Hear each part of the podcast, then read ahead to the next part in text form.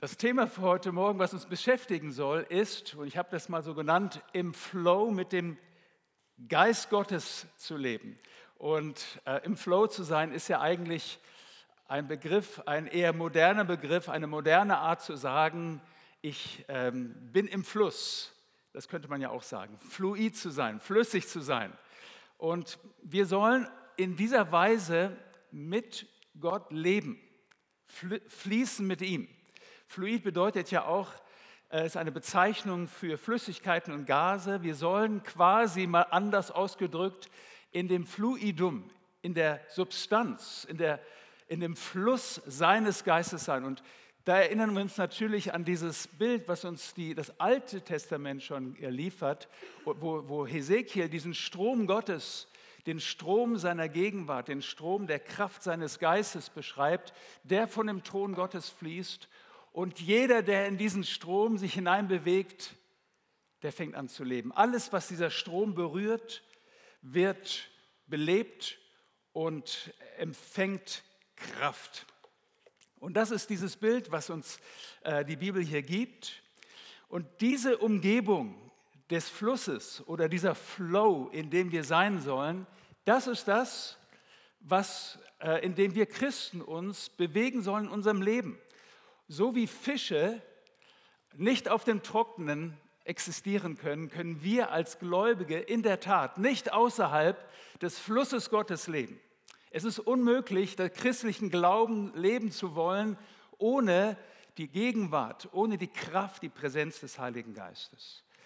Und deswegen, du und ich gehören genau dorthin, in den Flow seines Geistes. So, das einfach mal so vorweg, damit wir dieses Bild auch ähm, verstehen, während wir darüber, äh, während wir davon hören.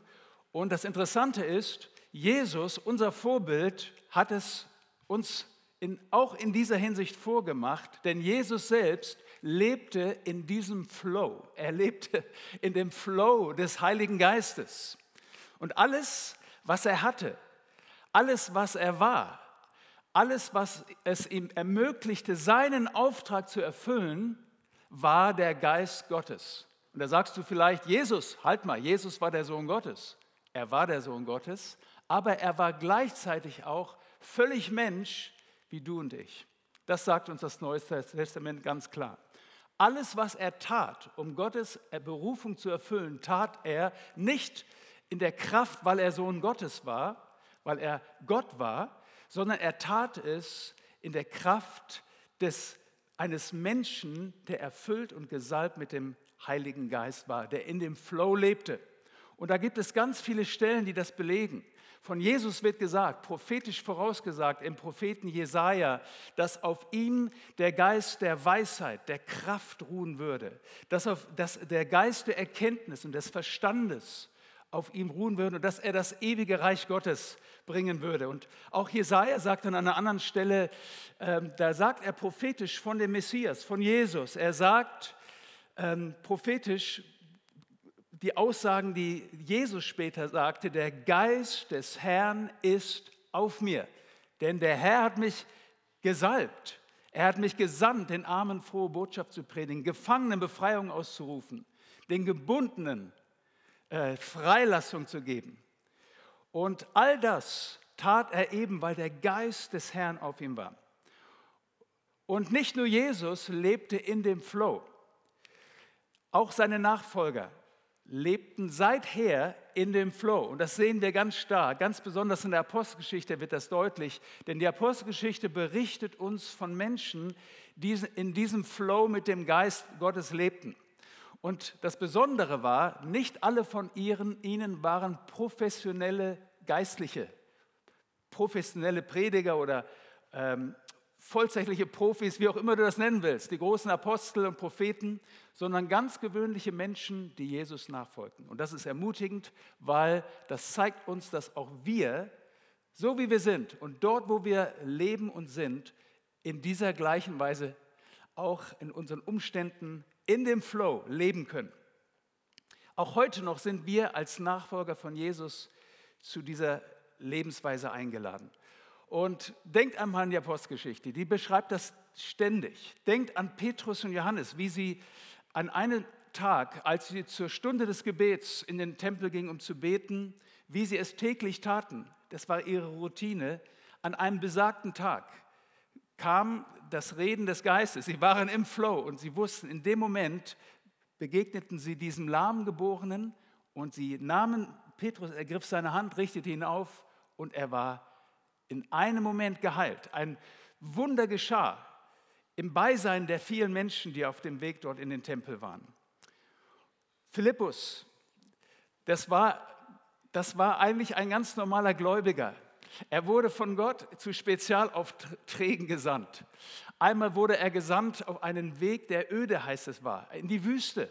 Und er wurde gesandt, weil dort eine Person war, die suchend nach ihm war. Das war, wir wissen es, der Kämmerer.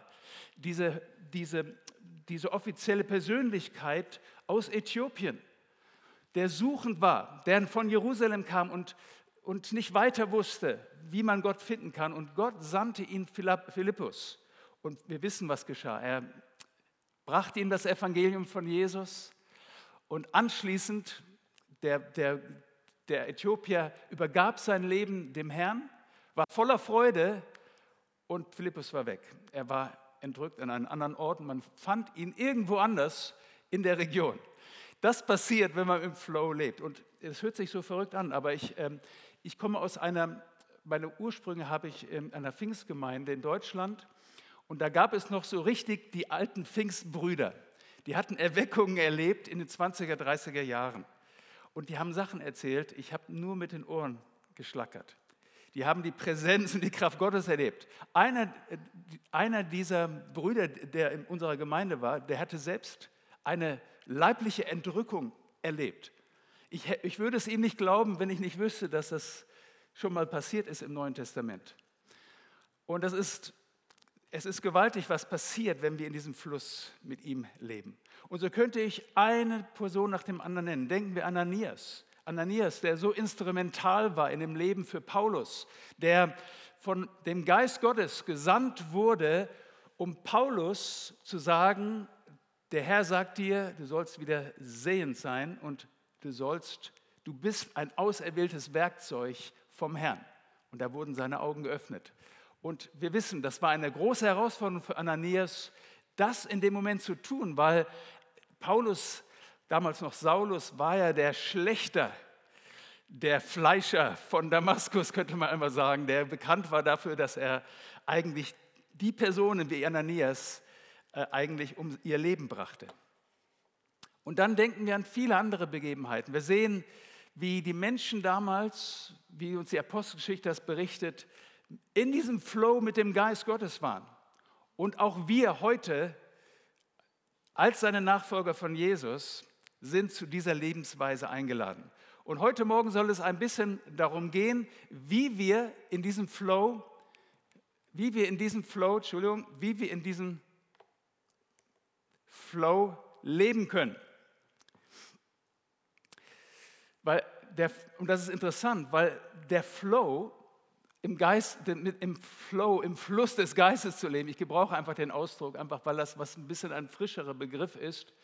Es ist ja eigentlich ein anderer Begriff auch dafür, man könnte sagen, als ein Ausdruck dafür, äh, in der Gemeinschaft mit dem Heiligen Geist leben. Und da gibt es natürlich eine ganz interessante Stelle im Neuen Testament, 2. Korinther 13, Vers 13, das kann man sich gut merken, diese Stelle, wo es heißt, die Gnade des Herrn Jesus Christus und die Liebe Gottes und die Gemeinschaft des Heiligen Geistes sei mit euch allen. Und dieser Vers ist wirklich in der Tat, glaube ich, ein Schlüsselvers für ein Leben in persönlicher Erweckung. Denn wenn wir beständig aus der Gnade von Jesus heraus leben, die Liebe des Vaters empfangen und die Gemeinschaft mit dem Geist Gottes suchen, dann werden wir unweigerlich Erweckung erleben. Erweckung ist nicht ein Zelt aufzustellen und einen bekannten Prediger einzuladen und dann irgendwie nur einen Hype zu erzeugen, eine, eine freudvolle Erwartung zu erzeugen und dann einfach nächstes Jahr wieder das Gleiche zu tun. Erweckung bedeutet, in dem Flow des Geistes zu leben. Und je mehr das von uns tun, desto stärker kraftvoller, mächtiger wird dieser Fluss des Geistes fließen auch in dieses Land, in die Täler, in diese Welt hinein, die so dringend das Leben Gottes braucht. Wir sind in der Tat, und das sagt dieser Vers hier, 2. Korinther 13, 13, wir sind in der Tat in die Gemeinschaft mit der Dreieinigkeit berufen. Und die Dreieinigkeit wird hier in diesem Vers ja auch erwähnt. Und hier dieses Wort, und ich erinnere euch, wir hatten vor einigen Jahren war das Thema Koinonia, weil dieses Wort Gemeinschaft ist dieses Wort Koinonia und was auch bedeutet Partnerschaft, Zusammenarbeit, diese Verbindung ausdrückt.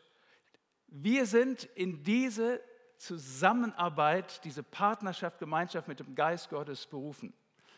Und wisst ihr, wenn ich darüber nachdenke, das ist so freisetzend, so stark ermutigend, weil du und ich, wir leben nicht allein. Keinen Moment, keinen Augenblick in unserem Leben leben wir allein. Und daran müssen wir täglich erinnert werden. Darum ist es so wichtig, uns immer wieder mit dieser Thematik zu beschäftigen, weil wie leicht ist es, dass der Alltag uns einholt, dass die natürlichen Umstände uns zuschaufeln mit Sorgen und mit mit so einem ganz anderen Denken und alles, was mit Glauben zu tun hat, verschütten lassen. Und darum müssen wir uns immer wieder bewusst machen und täglich daran erinnern, ha, wir sind nicht allein. Wir leben nicht allein. Wir sind dazu berufen zur Gemeinschaft mit dem Heiligen Geist. Und auch heute ist so ein Tag. Und das bedeutet es, in diesem Flow zu leben, sich der Gegenwart des Geistes bewusst zu sein und die Gemeinschaft mit ihnen zu suchen. Gemeinschaft bedeutet natürlich auch Kommunikation. Es ist äh, deswegen auch, dass wir hören vom Geist Gottes und dass wir auch sprechen zum Reich Geist Gottes. Und da gibt es ja viele Menschen, die damit Probleme haben. Aber wenn du dir bewusst machst, dass der Name des Heiligen Geistes Parakletos ist, der zur Hilfe herbeigerufene, dann sollte uns allen ganz klar sein, dass es selbstverständlich ist, dass wir mit dem Geist Gottes kommunizieren können, dass wir zu ihm reden können. Wer behauptet, man darf nicht zum Geist Gottes reden, ich glaube, er hat seine Bibel vielleicht nicht gelesen oder verstanden. Weil das ist der Inbegriff seines Namens, der zur Hilfe herbeigerufene. Wie willst du denn jemanden zur Hilfe herbeirufen, wenn nicht mit Worten? Wir sind verbale Wesen, wir Menschen gebrauchen Worte, um zu kommunizieren. So funktioniert das. Und so funktioniert das auch in der Gemeinschaft, in der Beziehung mit Gott. Und darum sagen wir eben ab und zu auch mal, komm, Heiliger Geist, sei mein Helfer, sei mein Tröster, sei mein Beistand. Und in dem Moment, wo wir das tun und mit Überzeugung und mit wirklichen Herzensgewissheit tun, mir geht es zumindest so, da geht es mir gleich zehnmal besser, das kann ich dir versprechen. Und ich möchte dich ganz stark ermutigen, die Nähe, die Gemeinschaft des Heiligen Geistes zu suchen, so oft wie möglich, weil das bereichert unser Leben und das lässt uns in diesem Flow leben mit ihm. Wie teilt nun der Geist Gottes sich uns mit? Das soll uns ein bisschen beschäftigen hier heute Morgen, damit, es auch, damit wir auch das so ein bisschen auch praktisch dann umsetzen können besser und äh, aus diesem Verständnis heraus. Es gibt ja sehr viele Wege, wie der Geist Gottes sich mitteilt. Sehr viele Wege. Und diese verschiedensten Wege lassen sich eigentlich in so drei Hauptkategorien zusammenzufassen. Und darüber möchte ich im weiteren Verlauf einige Dinge sagen. Und das Erste, was wir da sagen können, die erste Weise, Art und Weise, wie sich der Geist Gottes uns mitteilt, ist durch ein inneres, da ist jetzt ein Rechtschreibfehler drin, ja, das ist kein Hochdeutsch, sehe ich gerade, ja, durch, durch ein inneres Zeugnis heißt das, okay? Ich danke, dass ihr gnädig seid und ähm, dass ihr nachsichtig seid. Also ich habe mich nicht versucht, in, in, in, in Bandütsch zu schreiben, ja? Sondern das ist wirklich ein Fehler. Okay, gut. Durch ein inneres Zeugnis. Das ist das Allerwichtigste, denn es ist gleichzeitig die Bestätigung des geistlichen Lebens. Und dazu möchte ich euch eine Stelle hier äh, geben, und zwar aus Römer. Kat äh, Katrin hatte uns ja schon etwas zitiert aus Römer 8, und ich gebe euch ein weiteres Zitat aus Römer 8. Dort heißt es, einen Geist der Sohnschaft habt ihr empfangen, indem wir rufen, aber Vater. Der Geist selbst zeugt zusammen mit unserem Geist, dass wir Kinder Gottes sind. Nun frage ich euch, was ist das sichere Kennzeichen, dass ein neuer Erdenbewohner das Licht der Welt erblickt hat? Weiß das jemand? Ein sicheres Kennzeichen. Schreien. Genau das ist es. Und genau das ist, was Paulus hier in diesem Vers ausdrücken möchte. Er sagt, dass wir die Sohnschaft, dass wir jetzt Kinder Gottes sind und damit die Verheißung der Sohnschaft empfangen haben. Und der Beweis davon ist, der Beleg, der untrügerliche Beweis ist, dass wir einfach rufen, aber Vater, wir wissen, wir haben einen Vater. Und ich möchte das hier betonen, weil das, weil das, ich glaube, so wichtig ist und weil so viele Christen, die auch lange, lange gläubig sind, an diesem Punkt immer wieder hängen bleiben und Zweifel haben. Wenn wir dieses Zeugnis nicht haben, sollten wir zu Gott gehen und bewusst ganz neu unser Leben ihm übergeben, weil das ist das, was uns als Christen ausmacht das Zeugnis, das innere Zeugnis. Alles andere, was wir über Gott, mit Gott erleben und alles andere, was wir tun als Christen und richtig tun, kommt nicht an Wert an das heran, was das bedeutet. Das innere Zeugnis. Und wenn wir dieses Zeugnis nicht haben, wenn wir nicht, wenn wir nicht in uns gehen können, sagen können, aber Vater, Gott, ich weiß, ich bin geboren, habe neues Leben aus dir empfangen. Ha. Wenn wir das nicht haben, dann fehlt uns das Entscheidende, um in diesem Flow, nicht nur in diesem Flow zu sein, sondern dann fehlt uns das Entscheidende, um als Christen durch das Leben zu gehen und ans Ziel zu gelangen. Du bist nicht Christ, weil du alles richtig machst, sondern du bist Christ, du bist gläubig, weil sein Geist in dir lebt durch die Versöhnung, durch die Vergebung, durch die Erlösung. Du bist lebendig gemacht worden in ihm. Und wie gesagt, wenn du dieses Zeugnis nicht hast, das ist nicht das, ist nicht das, das, ist nicht das Problem, dann sollten wir zu ihm gehen und bewusst eine Lebensübergabe vollziehen. Denn du kannst nicht leben, deinen Glauben leben auf Grundlage des Glaubens deiner Eltern, deiner Großeltern oder sonst jemanden. Du brauchst, du musst, Jesus sagte zu Nikodemus, du musst wiedergeboren werden. Ihr erinnert euch an diese Stelle. Wenn das nicht hilft, wenn du selbst nicht, wenn du persönlich nicht klarkommst und dieses innere Zeugnis hast, sollte das nicht helfen, dann gehe zu einer Person deines Vertrauens und mit dieser Person deines Vertrauens führe das, mache das gemeinsam mit ihr fest und lade den Geist Gottes ein, dir diese innere Gewissheit zu geben. So wichtig ist das. Es kann passieren, dass wir diese Gewissheit nicht haben. Lass keinen Tag verstreichen, um diese Gewissheit ganz neu zu erfahren. Und wenn, das nicht, wenn du das nicht hast, geh zu jemandem oder bete nochmal ganz neu, übergebe dein Leben nochmal neu. Das ist überhaupt kein Problem. Bis du diese Gewissheit hast, das ist so wichtig. Warum? Dieses innere Zeugnis ist es, was unser tägliches Leben begleiten soll. Das ist das, was es bedeutet, zuallererst im Flow zu leben. Dieses innere Zeugnis bei, täglich, bei den täglichen Entscheidungen, die wir treffen, im Stall, in der Werkstatt, im Büro, im Klassenzimmer, bei Begegnungen mit Menschen, während wir anderen von unserem Glauben erzählen. Das ist das, was uns in diesen Flow führt, wo der Geist Gottes uns leitet. Es geht ja um diese Führungen auch, um dieses Leiten, geistgeleitet zu sein. Das geschieht, wenn wir dieses innere Zeugnis in uns tragen.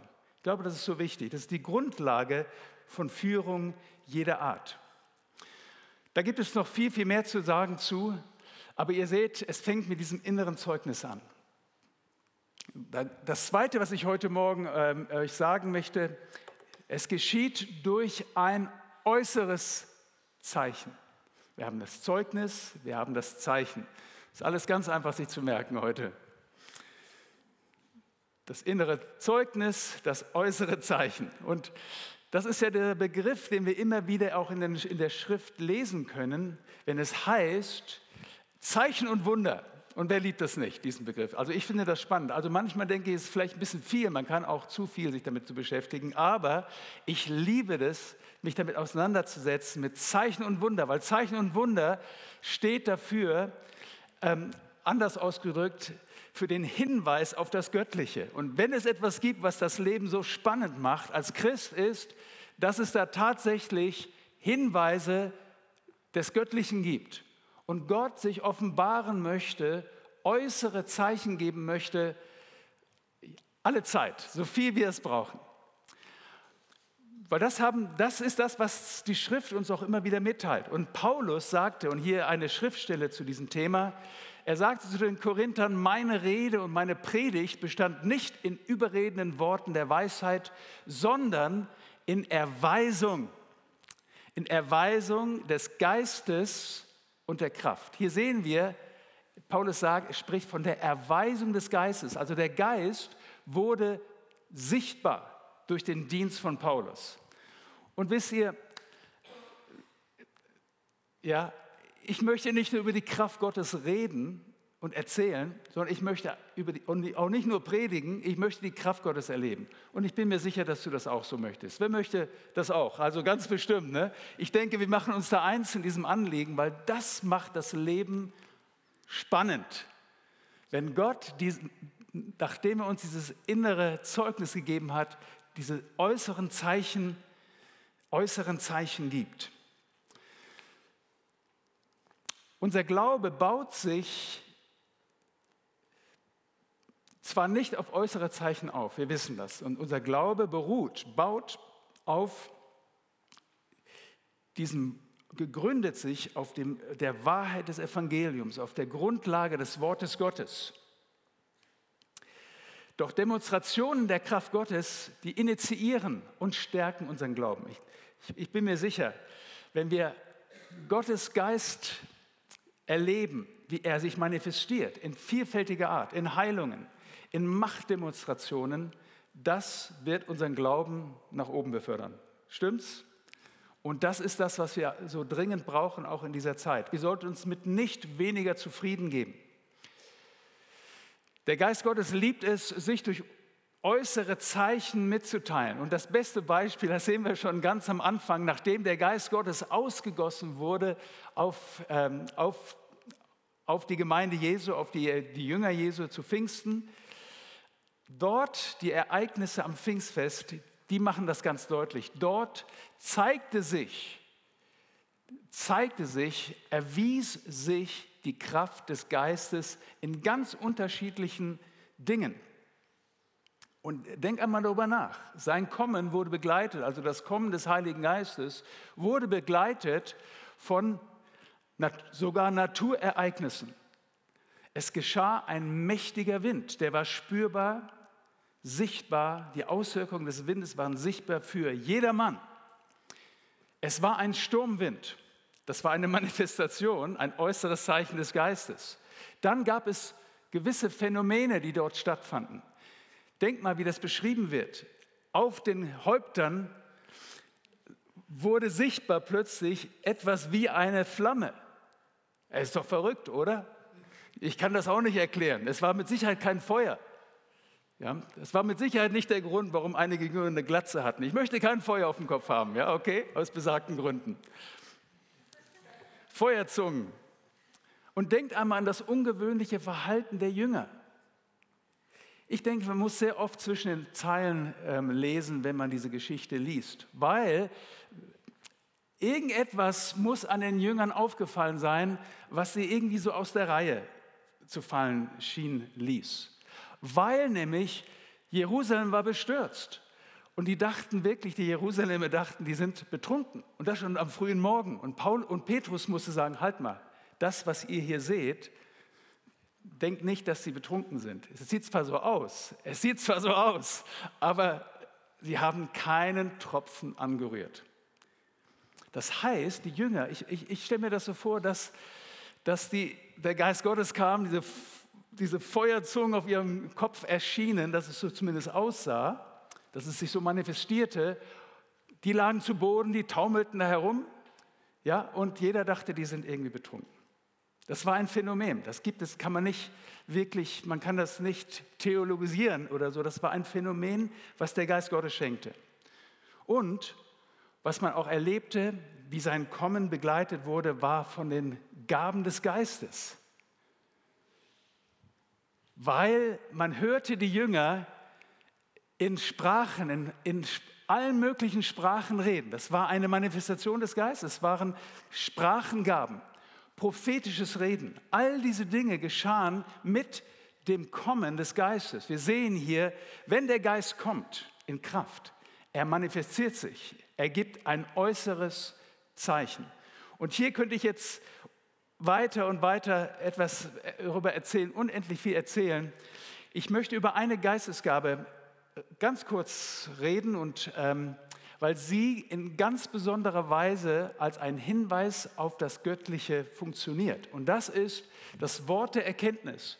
Und wenn man an die Geschichte von Jesus denkt, dann liest man, wie häufig Jesus in dieser kraftvollen Gabe selbst den Menschen diente.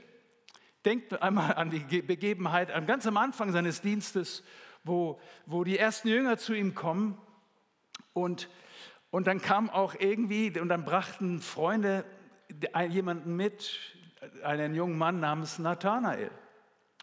Und Jesus, er kam zu Jesus und Jesus sagte zu ihm, Nathanael, Nathanael, er wusste seinen Namen, du bist ein Israelit, in dem kein Falsche ist. Und denk mal, das ist eigentlich unglaublich, wenn man sich das überlegt, weil Nathanael war ja gerade jemand, der sagte, was kann schon aus Nazareth Gutes kommen? Er war ja eigentlich sehr negativ in seiner Haltung gegenüber Jesus. Und Jesus sah tiefer, das Wort der Erkenntnis. Er sprach seinen Namen aus und er traf ihn ins Herz. Und das Herz Gottes offenbarte sich für Nathanael, die Gnade und die Güte Gottes. Denken wir an die Samariterin am Brunnen. Ein Paradebeispiel. Jesus sitzt am Brunnen, die Samariterin kommt, in der Hitze des Tages und Jesus fängt dieses Gespräch an und gibt ein Wort nach der Erkenntnis in ihr Leben. Und ihr Leben wurde, war nie mehr das gleiche. Und sie wurde gebraucht von Gott, einer ganzen Ortschaft, einer ganzen Region äh, zu Jesus zu führen. Das lesen wir in Johannes 4. Es gibt ganz interessante Dinge, noch viel mehr darüber zu sagen. Ich möchte nur hier zwei Beispiele geben, Zeugnisse, ähm, die ich gehört hatte. Es war eine Gruppe von Christen, die prophezeiten während eines Seminars über eine Frau. Und am Schluss, während sie so prophetische Eindrücke weitergaben, da sagte, stand jemand auf und sagte, und das hörte sich ganz verrückt an, und ich bin mir sicher, diese Person hatte das mit großen Zittern und Beben so gesagt, du hast ein gelbes Oberteil an, weil das ist ja offensichtlich. Das braucht man keinem sagen. Ich brauche dir nicht sagen, was für eine Farbe dein Shirt hat. Das, das beweist überhaupt nichts. Ja, das kann jeder, jeder tun. Jeder, ich möchte nicht sagen, jeder Blinde mit dem Krückstock, aber jeder weiß, was für eine Farbe du, du anhast. Ganz klar. Und so sagte er, du hast ein gelbes Oberteil an. In dem Moment fiel die Frau auf den Boden und war tief bewegt, brach zusammen weil sie hatte einen autistischen Sohn und hatte am selben Tag gebetet, Herr, wenn du meinen Sohn heilen willst, lass jemanden mir sagen, ich habe, du hast ein gelbes Oberteil an. Ja, erstaunlich. Das ist ein Beispiel von einer Manifestation, einem äußeren Zeichen des Geistes. Das passiert, wenn wir im Flow sind. Das kann kein Mensch wissen, so etwas. Eine andere Geschichte, andere Begebenheit, viele von euch kennen Rainer Bonke, der mittlerweile verstorben ist, ein großer Evangelist, Er hatte große Versammlungen. In einer Begebenheit, da waren 100.000 Menschen, das war klein für Rainer Bonkes Verhältnisse, waren noch schon mal größer, aber eine kleine Ansammlung von 100.000 Personen war zusammen. Und irgendwie hatte er den Eindruck, empfand er, dass er in die Versammlung hineinfragen sollte, ob es da jemanden gibt, der John heißt. Das war im englischsprachigen Raum. Ja, und ich denke mir, Rainer Bonke muss sich ein bisschen, dachte, oh, Buck, oh weia, ja. Weil John ist, wie wir wissen, John ist so ein Name wie, wie ja, Hans. Ja, oder wie hier im Emmental, wie, wie, wie Mettu oder wie alle, oder, oder Chegu oder Endu, alle heißen so, ja, okay? Gut. Genau, also ich wollte ganz nebenbei einfach mal so als äh, Einschub, also es ist eigentlich ganz einfach im Emmental prophetisch zu dienen und auch äh, gewichtig aufzutreten. Ich brauche nur zu jemandem zu gehen, einem Mann und ihm sagen, du bist Schreiner vom Beruf. Ja, dann weiß ich, da habe ich schon die Wahrscheinlichkeit, dass ich Volltreffer gelandet habe. Oder Landmaschinenmechaniker, da treffe ich immer hundertprozentig. Okay, gut. Das war nur am Rande gesagt. Auf jeden Fall, Reinhard Bonke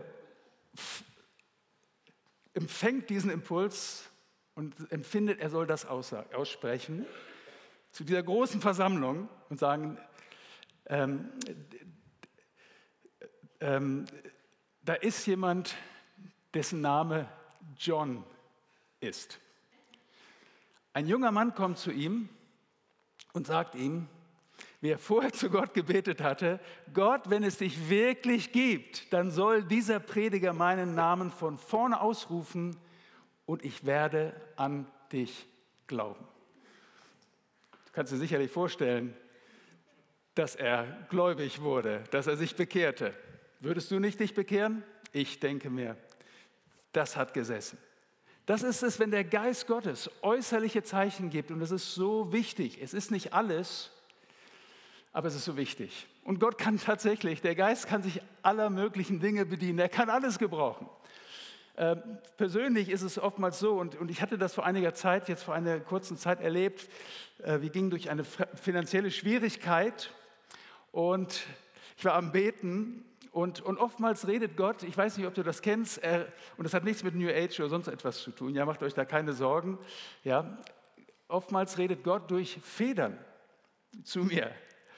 Ja, er, er, er, gibt, er gibt mir Ermutigung, während ich so gehe. Ich suche die nicht. Ja, und während ich bete, dann sehe ich so eine Feder auf dem Weg liegen und das erinnert mich und erfüllt mich mit Freude und ich werde jedes Mal erinnert an die Gegenwart Gottes, an die Präsenz seines Geistes. Und ja, kein Wunder. Denkt man die, an die Taufe Jesu. Der Geist Gottes kam in Gestalt einer Taube auf Jesus nieder und ich, ich da waren bestimmt auch ein paar Federn, die da rumflogen. Also die Präsenz des Geistes, das soll eine Erinnerung sein daran. So funktioniert das bei mir. Also, und das hat nichts mit Magie oder irgendetwas zu tun. Ja? Weil ich weiß, da gibt es natürlich auch viele Leute, die in vielen Kreisen, die sowas missdeuten oder missbrauchen können für ihre Zwecke. Das hat nichts damit zu tun.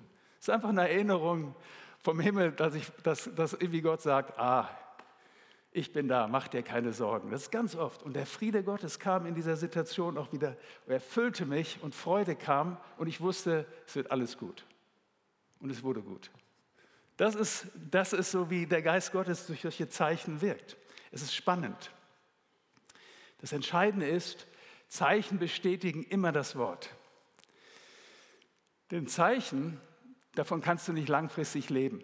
Ja, du kannst heute ein, ein Zeichen, ein Wunder erleben mit Gott und morgen an Gott zweifeln. Das haben wir ganz oft schon gesehen. Von daher, das ist nicht die Grundlage unseres Glaubenslebens, aber es hilft ungemein.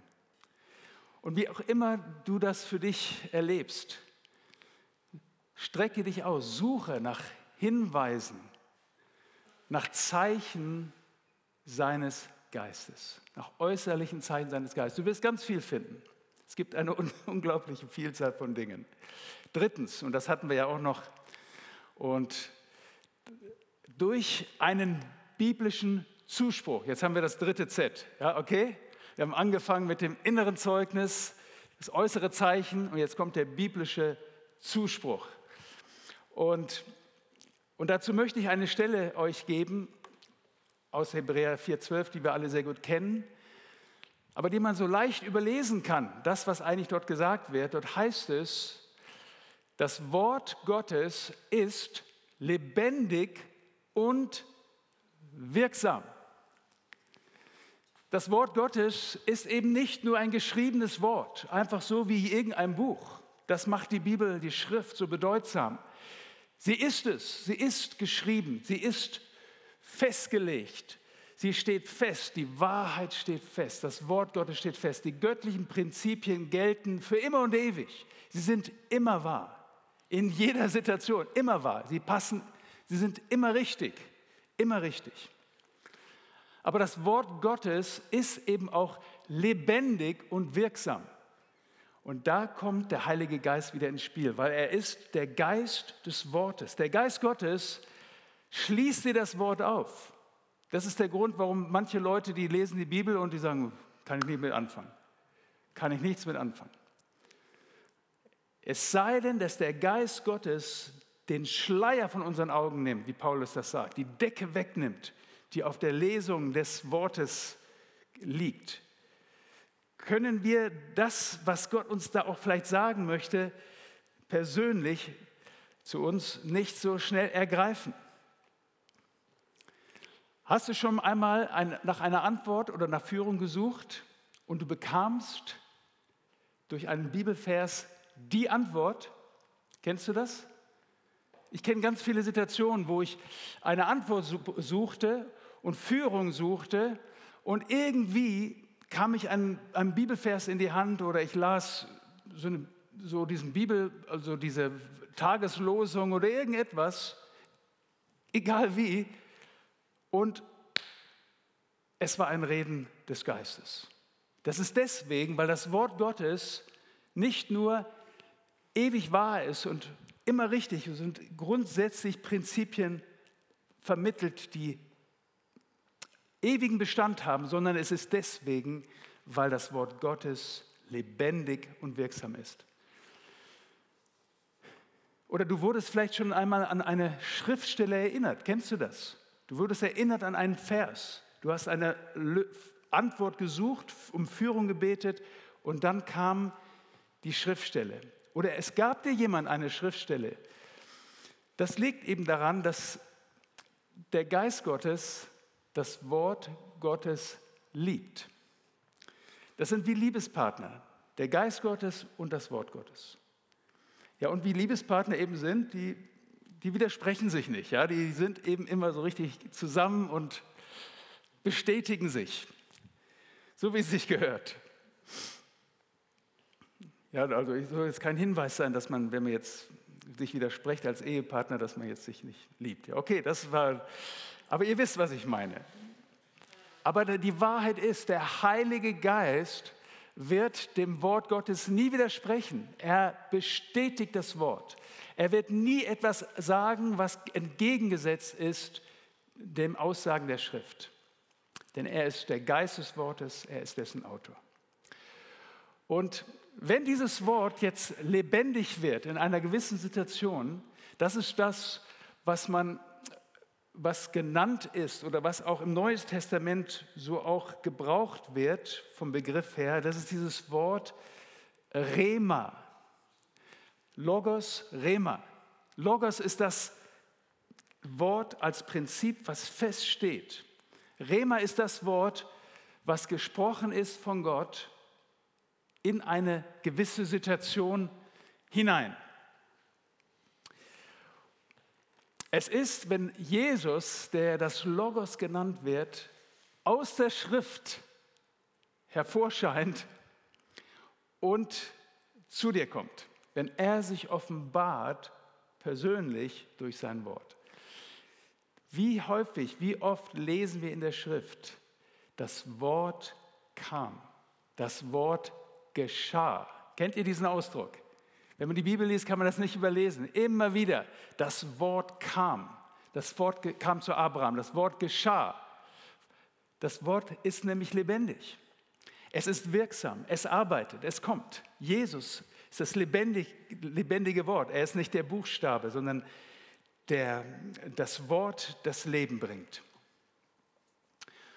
Und so ist es eben, dass seine Worte sind zwar immer wahr, aber manchmal sind sie eben noch wahrer, möchte ich das mal ausdrücken. Ja, das hört sich so ein bisschen widersprüchlich an, weil es es eigentlich nicht gibt. Weil sein Wort ist immer wahr. Aber es wird eben noch relevanter in dem Moment, wo der Geist Gottes in unsere Lebenssituation hineinspricht. Und das ist kraftvoll. Das sind Schriftstellen gegeben zum richtigen Zeitpunkt. Und wie viele von euch würden das bestätigen können und haben das vielleicht schon erlebt? Und das ist das, was ich glaube, wir sollten so oft wie möglich danach suchen, dass, der, dass wir erlauben, dass der Geist Gottes durch die Schrift zu uns redet und uns ein Zeugnis gibt, die, was genau in unserer Lebenssituation sprach. Also behandle das Wort Gottes nicht wie eine Lotterie, ganz klar, Behandle das Wort Gottes auch nicht wie eine Gebrauchsanweisung und auch nicht wie einen Bestellkatalog von Globus oder von irgendwo, ja, dass du einfach nur was orderst. Behandle es als einen Liebesbrief Gottes, der persönlich an dich gerichtet ist, wo Gott möchte durch sein Wort, durch sein ewiges Wort, was seit Ewigkeit wahr ist, wo er sein Wort gebraucht, um in deine Lebenssituation hineinzusprechen. Das ist das, wie der Heilige Geist wirkt. Und so haben wir diese drei Z, ich habe sie nochmal zusammengefasst, wenn du das so irgendwie merken möchtest, Zeugnis, Zeichen, Zuspruch. Gott redet, der Geist Gottes im Flow erleben wir, wie es ein inneres Zeugnis gibt, ein äußeres Zeichen gibt und einen biblischen Zuspruch uns gibt. Das ist das, wie er zu uns redet. Und am Ende dieser Zeit würde ich gern euch einladen, in eine, in eine Gemeinschaft, gemeinsam in eine gemeinsame Zeit des Hörens vom Geist Gottes zu gehen. Ich hoffe, ihr seid dabei. Fürchte dich nicht, keine Angst, keine Angst. Der Geist Gottes ist der Geist des Vaters. Aber was ich glaube, ist, dass, dass es so wichtig ist, dass wir immer wieder persönlich und auch als Gemeinde als Gemeinschaft, die wir gemeinsam unterwegs sind, dass wir das Wirken und das Reden des Geistes Gottes erleben, in irgendeiner Form. Sei es als ein inneres Zeugnis, als ein äußeres Zeichen oder als ein biblisches, einen biblischen Zuspruch. Und was ich, wozu ich euch einladen möchte, und ich möchte das am Betungsteam bitten, nach vorne zu kommen, dass sie uns auch noch einmal während dieser Zeit begleiten, und wir aus der Anbetung heraus das so umsetzen können. Ich möchte euch einladen, füreinander zu hören. Ich werde gleich beten und dann möchte ich euch bitten, einfach hinzuhören, was der Geist Gottes euch sagt für eine Person, die in diesem Raum ist. Vielleicht auch für jemand anders, der nicht hier ist, aber Zunächst einmal für jemanden, der in diesem Raum ist. Vielleicht bekommst du einen Eindruck, vielleicht bekommst du ein prophetisches Wort oder du bekommst vielleicht eine Bibelstelle. Vielleicht gibt es irgendetwas, was, vielleicht siehst du ein Bild, irgendetwas, was in deinem inneren Auge sich auftut für diese Person. Und denke daran, das ist, Jesus ist gekommen, der Geist des Herrn war auf Jesus um wohl zu tun, um freizusetzen, um alle, die vom Teufel überwältigt waren, zu, äh, zu, in die Freiheit zu schicken. Das ist der Auftrag von Jesus. Er wirkt zum Guten, zum Leben. Und heute Morgen, glaube ich, kann so viel freigesetzt werden, indem wir einander im Geist dienen. Und fühle dich nicht unter Druck, irgendwie, du musst jetzt, du musst jetzt. Aber nimm es als eine Herausforderung, als eine Gelegenheit, dass du sagst, ich möchte, für, du siehst vielleicht eine Person hier in dem Raum und sagst, Herr, was möchtest du zu dieser Person sagen? Und dann gehst du zu dieser Person hin und teilst das einfach mit. Ja, und es ist ein geschützter Rahmen hier. Es ist, wir sind Familie Gottes. ich werde einfach nochmal beten und dann lasst uns hinhören, lasst uns unsere Ohren, unsere Sinne, unsere Herzensaugen öffnen und wahrnehmen, was der Geist Gottes sagt. Danke, Jesus. Ich danke dir, Jesus, für, dass du uns dazu berufen hast, mit deinem Geist in Partnerschaft, in Freundschaft, in Gemeinschaft zu leben. Und ich danke dir, Geist Gottes, dass du hier bist, um uns zu begegnen, um uns den Vater zu offenbaren, um uns dieses innere Zeugnis zu geben, aber auch dieses äußere Zeichen, dass du real bist, dass du wirklich bist, der du sagst, der du bist. Ich bete, Geist Gottes, komm und diene uns in deiner Kraft heute. Begegne uns. Komm, Geist Gottes. Wir brauchen dich. Wir brauchen dich so sehr, um den Auftrag zu erfüllen, den Jesus uns gegeben hat. Um das Leben zu leben, was uns zugedacht ist. Wir wollen, dass du verherrlicht wirst, Herr. Danke, Herr Jesus.